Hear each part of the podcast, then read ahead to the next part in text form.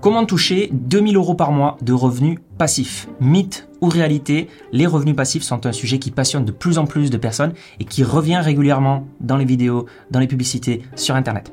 Qui n'aimerait pas pouvoir gagner de l'argent sans avoir à travailler? Donc dans cette vidéo, je vais vous présenter 17 idées de revenus dits soi-disant passifs, parce qu'il est très important de garder les pieds sur terre et de ne pas se faire d'illusions. Les revenus passifs ne sont pas une solution miracle pour devenir riche du jour au lendemain.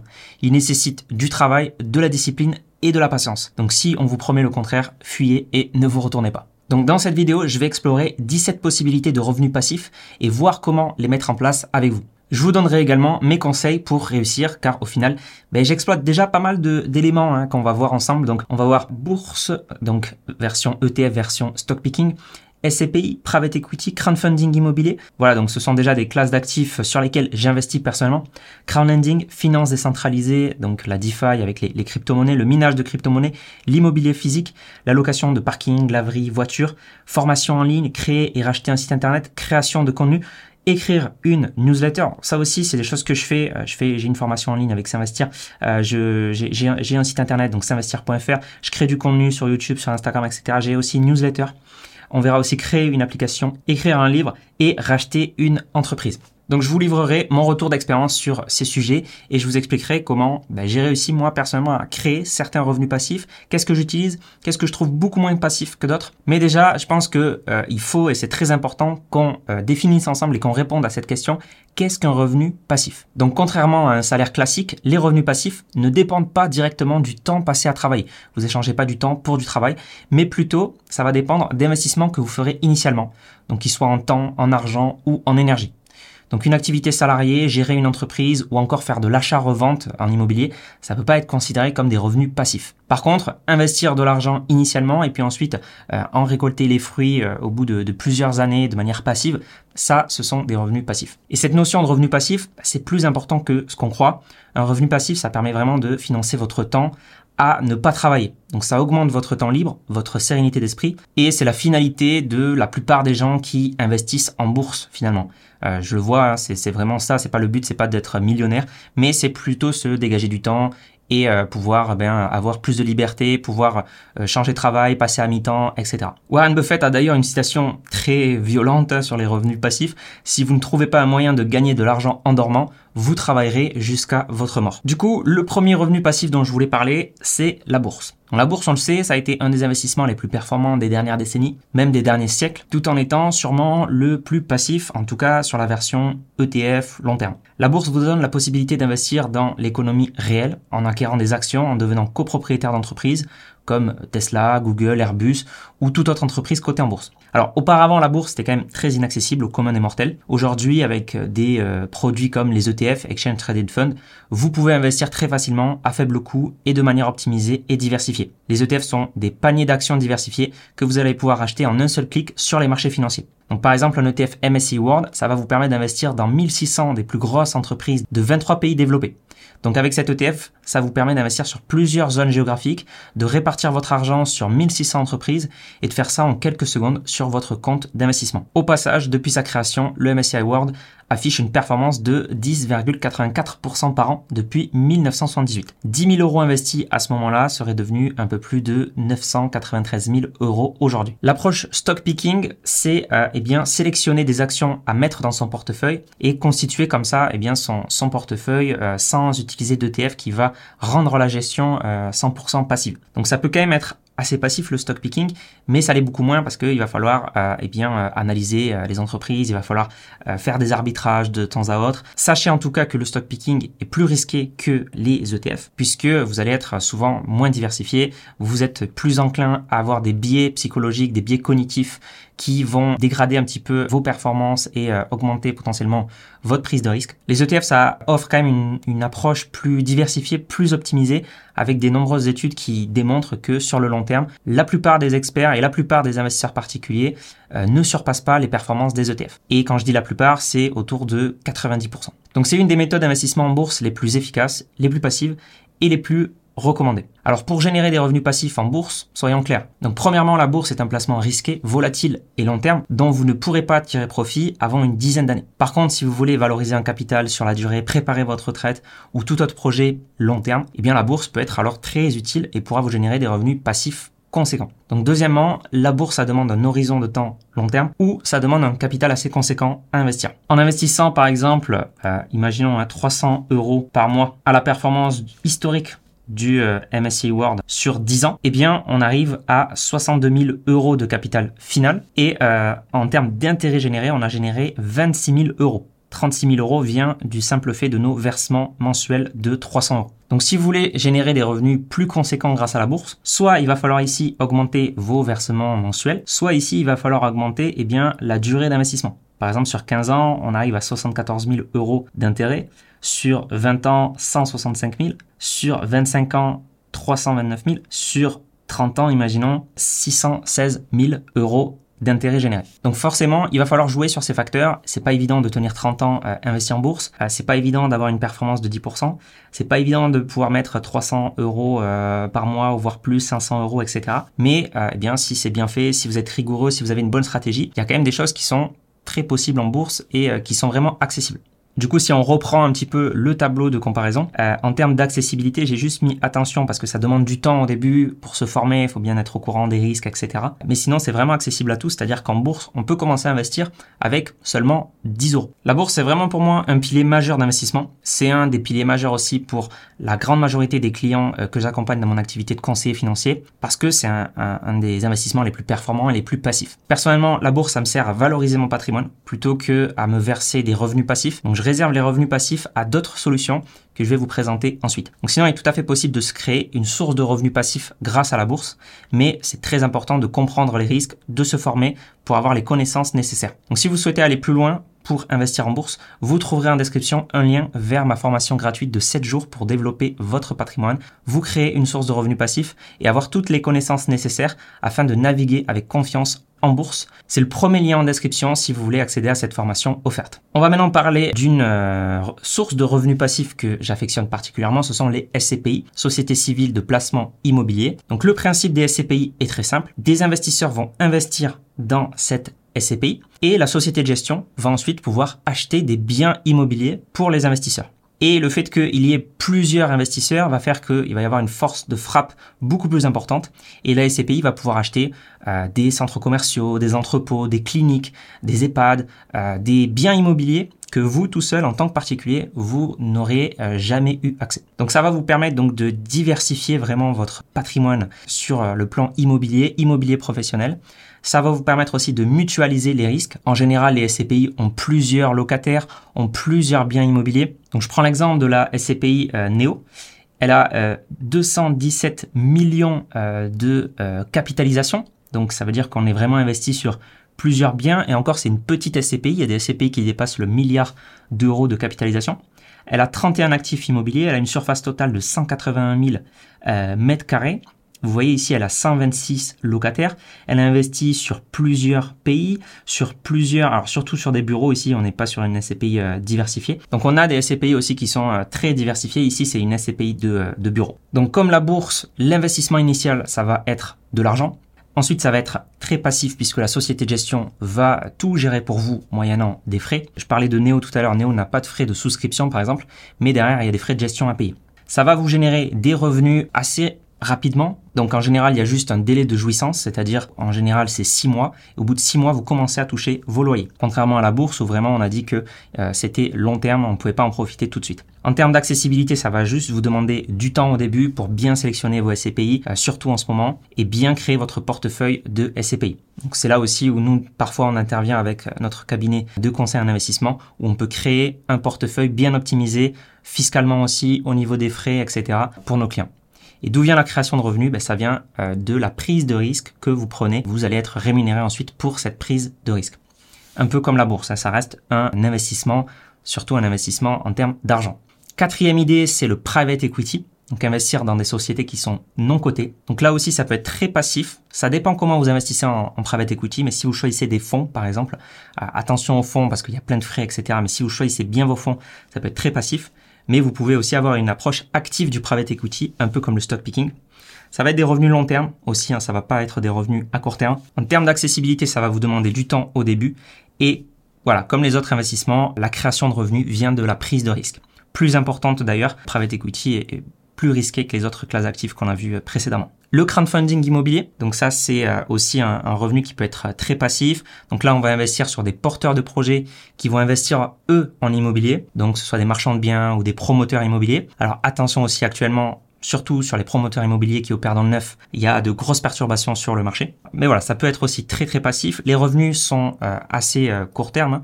Euh, en général, c'est des projets qui durent 12 à 24 mois. Donc moi, j'investis pas mal sur le crowdfunding immobilier. Et c'est vrai que pour des placements, alors ça reste risqué, mais pour des placements court moyen terme, ça peut être très intéressant. Donc attention quand même à bien sélectionner vos projets. Accessibilité, ça demande du temps au début pour bien comprendre les tenants, les aboutissants, bien sélectionner ces plateformes. Et ça reste un investissement, donc c'est une prise de risque. Donc le crowdlending, c'est presque pareil que le crowdfunding immobilier, mais au lieu d'investir sur des porteurs de projets en immobilier, vous allez investir euh, sur des entrepreneurs, euh, peu importe un petit peu tout secteur d'activité, ou vous allez aussi financer des prêts à la consommation euh, à des particuliers. Donc là, il y a quand même, je trouve, plus de risques avec le crowdfunding immobilier parce que derrière, il n'y a pas le sous-jacent du bien immobilier qu'on achète. Donc ça manque un petit peu pour moi de, sous-jacent, mais voilà, c'est une classe d'actifs qui existe, qui est aussi très risquée, qui peut être rémunératrice et qui peut être rémunératrice assez rapidement. Septième idée, c'est la finance décentralisée. Alors, finance décentralisée, c'est aussi une forme d'investissement où là, on va euh, eh bien euh, prêter notre argent sur des euh, pools de liquidité ou sur des services comme euh, du borrowing ou du lending, donc de l'emprunt sur des crypto-monnaies. Donc attention, moi je mets quand même deux petits signalements ici sur la passivité parce que je trouve pas ça hyper passif dans le sens où c'est un écosystème qui est en constante évolution qui évolue très très rapidement et il faut être euh, vraiment très au fait et très à jour de ce qui se passe. On a vu par exemple des protocoles comme le protocole Encore qui versait 20% de revenus annuels sur un stablecoin, donc sur euh, une crypto-monnaie qui était stable et qui s'est complètement cassé la figure ensuite parce que ben il y avait euh, il y avait plus d'argent tout simplement pour rémunérer ces 20%. Alors il y a eu des problèmes aussi sur l'UST etc. Mais si vous n'êtes pas au courant de ce qui se passe réellement, les sous-jacents etc. Vous pouvez vraiment prendre des risques inconsidérés. Et c'est pour ça aussi que je mets revenus attention. Parce que voilà, les revenus, c'est quand même beaucoup moins euh, stable que les autres classes d'actifs qu'on a vues précédemment, qui ont quand même montré beaucoup plus d'antériorité et qui ont, qui ont quand même beaucoup plus fait leurs preuves. En termes d'accessibilité, donc voilà, c'est accessible à tout le monde avec un, petit billet, 10 euh, euros, 100 euros, on peut déjà investir. La création de revenus vient de la prise de risque. Donc pour la finance décentralisée, je mets quand même euh, voilà deux petits bémols parce que pour moi la passivité euh, c'est pas très très passif. Alors sauf si vous déléguez à une, une entité, une entreprise qui va faire ça pour vous, par exemple une entreprise PSAN qui va être donc enregistrée auprès de l'AMF qui va faire ça pour vous, là, ça peut être très passif et il peut y avoir des revenus un petit peu récurrents s'ils arrivent à, à, générer des choses sur, le, sur des stablecoins, par exemple. C'est quand même possible de faire des choses en finance décentralisée. Alors ensuite, on a le minage de crypto-monnaies. Donc là aussi, ça va dépendre de comment vous investissez. Est-ce que vous minez vous-même vos crypto-monnaies? Donc là, ça peut demander vraiment de l'investissement au départ pour acheter des cartes graphiques, etc. Ou est-ce que vous déléguez ça à une entreprise qui va faire ça pour vous, moyennant des frais de gestion Donc attention aussi à la passivité. Si vous faites tout vous-même, ça va pas être évident et ça, il va falloir se tenir à jour. Avant, on avait l'Ethereum, le Bitcoin. L'Ethereum euh, ne fait plus de minage, par exemple, donc il a fallu basculer sur Bitcoin. Euh, il va falloir aussi être euh, au fait au niveau technologique, avoir les, les, les, bonnes cartes graphiques, etc.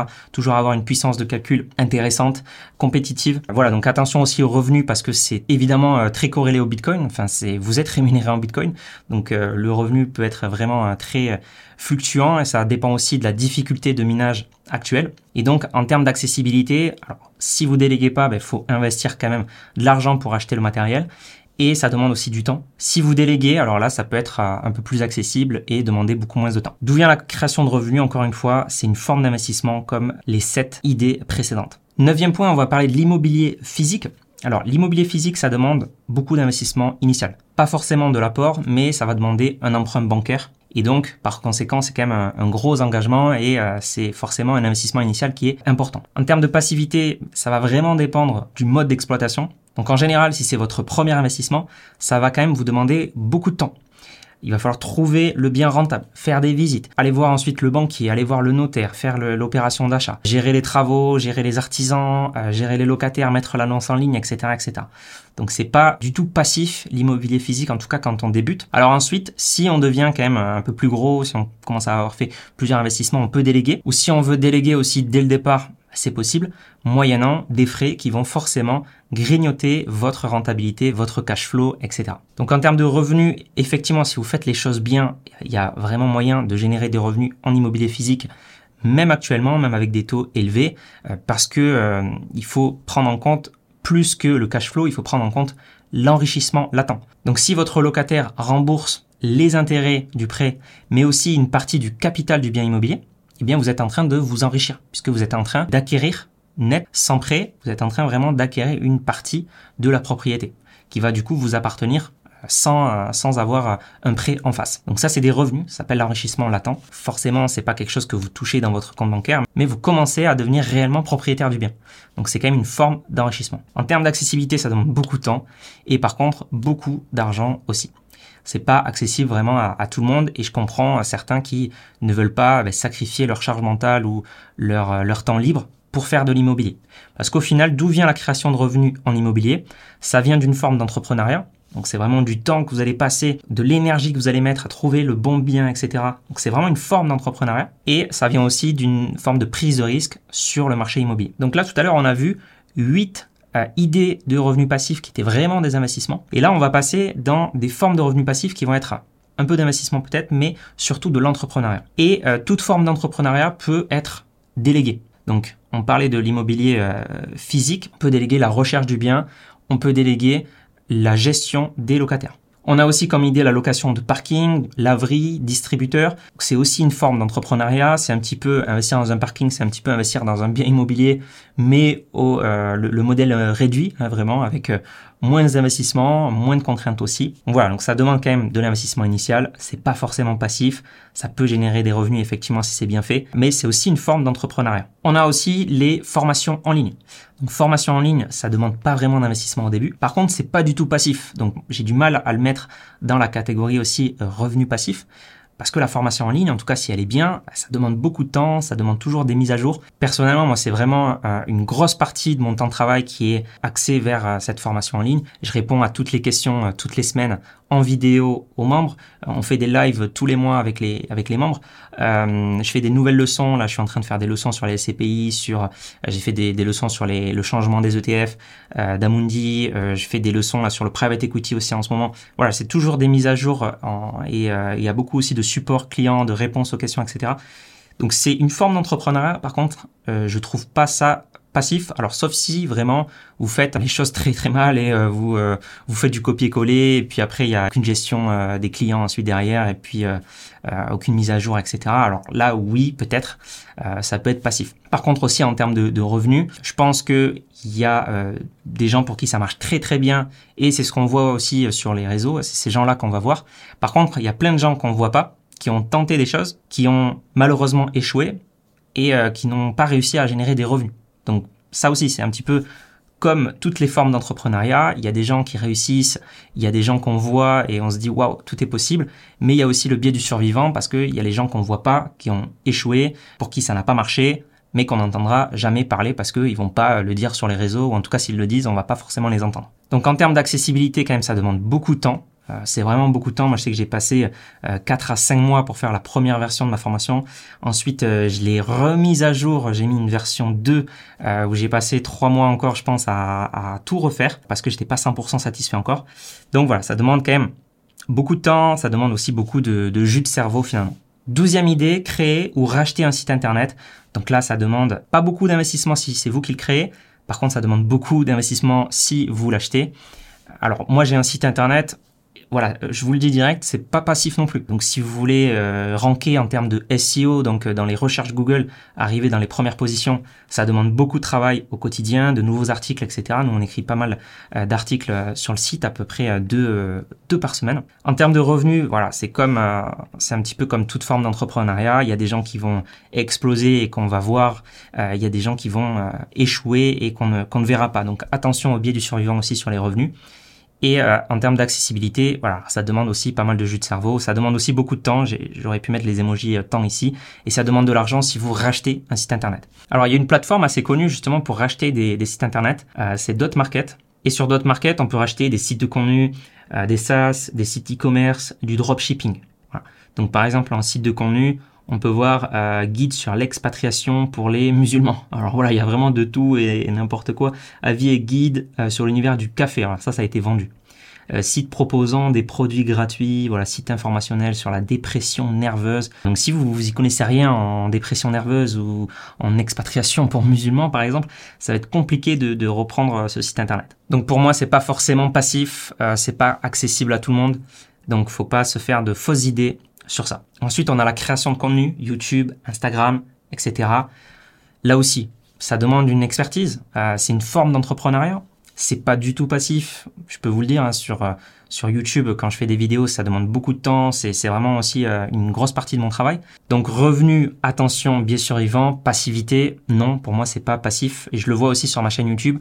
Si j'arrête de faire des vidéos pendant 2-3 semaines, la courbe commence à doucement bien baissé à la courbe des revenus. Donc euh, voilà, faut faire attention à ça. Et je peux vous montrer d'ailleurs en totale transparence combien je gagne sur euh, sur YouTube. Vous voyez donc sur les 90 derniers jours, j'ai gagné autour de 6200 euros, donc c'est quand même très très bien. Vous voyez donc à chaque fois qu'il y a une petite une petite emoji, ça veut dire que j'ai publié une vidéo. Euh, donc c'est pas c'est pas passif dans ce sens-là. Euh, et puis vous pouvez voir aussi donc en août, voilà, je, je gagne à peu près 2000 euros par mois grâce à YouTube. Donc c'est quand même de très beaux revenus YouTube. Sachez aussi que la niche financière est une niche qui est euh, plus rémunératrice que d'autres niches. Donc c'est un petit peu une, anomalie cette, euh, cette niche. Euh, ici je gagne 7,67 euros pour 1000 vues. En général sur YouTube, en tout cas les gens qui, font plutôt du, tout public, ils vont plutôt gagner 1 euro pour 1000 vues. 14e idée de revenus, soi-disant passif, écrire une newsletter. Donc là aussi, euh, moi j'écris une newsletter et euh, c'est pas du tout évident, c'est pas du tout passif puisqu'il faut, enfin en tout cas nous on écrit une newsletter toutes les semaines. Alors ça demande pas d'investissement, c'est vraiment gratuit par exemple euh, Substack. Revenu, attention aussi au biais du survivant, il y a des newsletters qui vont exploser, il y en a d'autres qui vont euh, foirer entre guillemets. C'est l'entrepreneuriat, ça demande beaucoup de temps. Donc ça n'a rien de passif, sauf si un jour vous déléguez.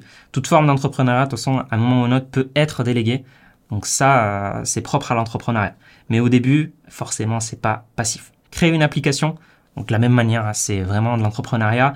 Il y a un côté où on va beaucoup travailler au début pour sortir l'application. Et une fois que l'application est sortie, on travaille moins. Il y a un côté finalement où c'est différé.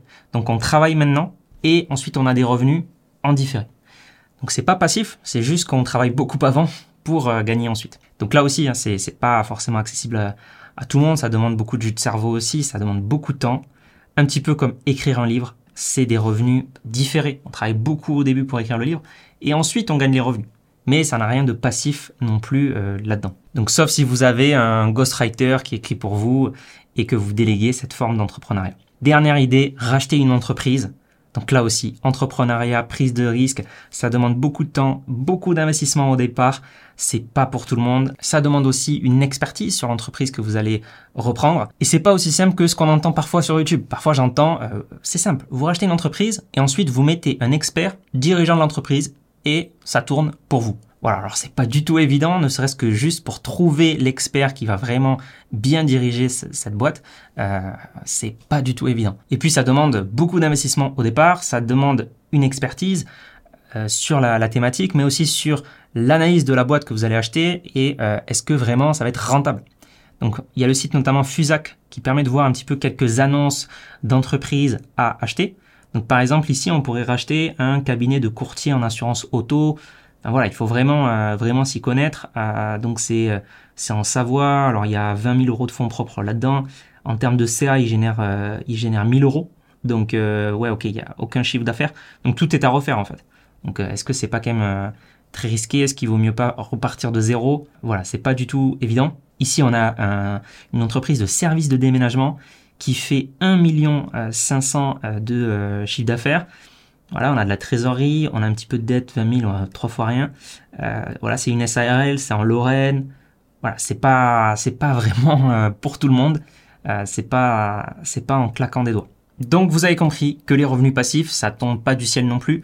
Ça demande un investissement en temps, en argent, en énergie, au moins un investissement initial.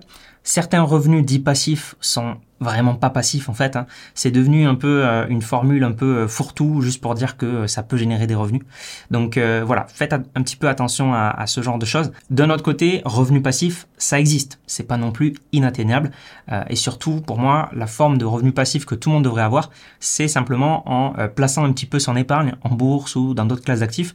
On voit souvent des gens qui ont beaucoup d'argent, voire trop d'argent en liquidité, plus en tout cas qu'il n'en faut pour la, simple épargne de précaution, et épargnent pour l'avenir, mais euh, d'une mauvaise manière parce que ils vont avoir des, comptes courants ou des livrets qui vont pas rapporter grand chose face à l'inflation. Donc pour moi, la, forme de revenu passif que un peu tout le monde devrait avoir, c'est la forme euh, investissement prise de risque. Autant l'entrepreneuriat, ça demande beaucoup de temps et c'est pas pour tout le monde. Je comprends très bien que certains veulent, juste profiter le soir en rentrant euh, ou, le week-end et ne veulent pas se euh, lancer dans une forme d'entrepreneuriat. Autant euh, l'investissement, voilà, ça peut être quand même très très passif. Et si on commence à avoir un petit peu d'épargne, je trouve que c'est quand même passer à côté d'une belle opportunité si on, ne, on ne touche pas à l'investissement. Donc si ça vous intéresse en tout cas pour apprendre à, bien investir, notamment en bourse, euh, vous avez donc euh, la formation offerte euh, en description. Donc c'est une formation offerte qui va vous apprendre en, deux épisodes comment bien investir en bourse, quels sont les risques. Et j'ai investi aussi 1000 euros en direct avec vous sur mon écran. Donc je vous montre un peu tout ça, comment créer aussi votre stratégie d'investissement, comment bien investir, euh, comment euh, créer votre portefeuille. Voilà, donc euh, c'est le premier lien en description si ça vous intéresse. Merci d'avoir écouté ce podcast. Si vous l'avez apprécié, vous pouvez laisser 5 étoiles sur Apple Podcast, Spotify ou autre. Ça aide beaucoup à le référencer. Donc merci beaucoup à tous ceux qui le font. Vous pouvez aussi vous abonner pour ne pas rater les prochains contenus pour vos finances. Et si vous souhaitez aller plus loin, vous avez les liens en description ou vous pouvez visiter le site internet s'investir.fr. C'était Mathieu, conseiller financier et fondateur de S'investir. On se dit à la prochaine.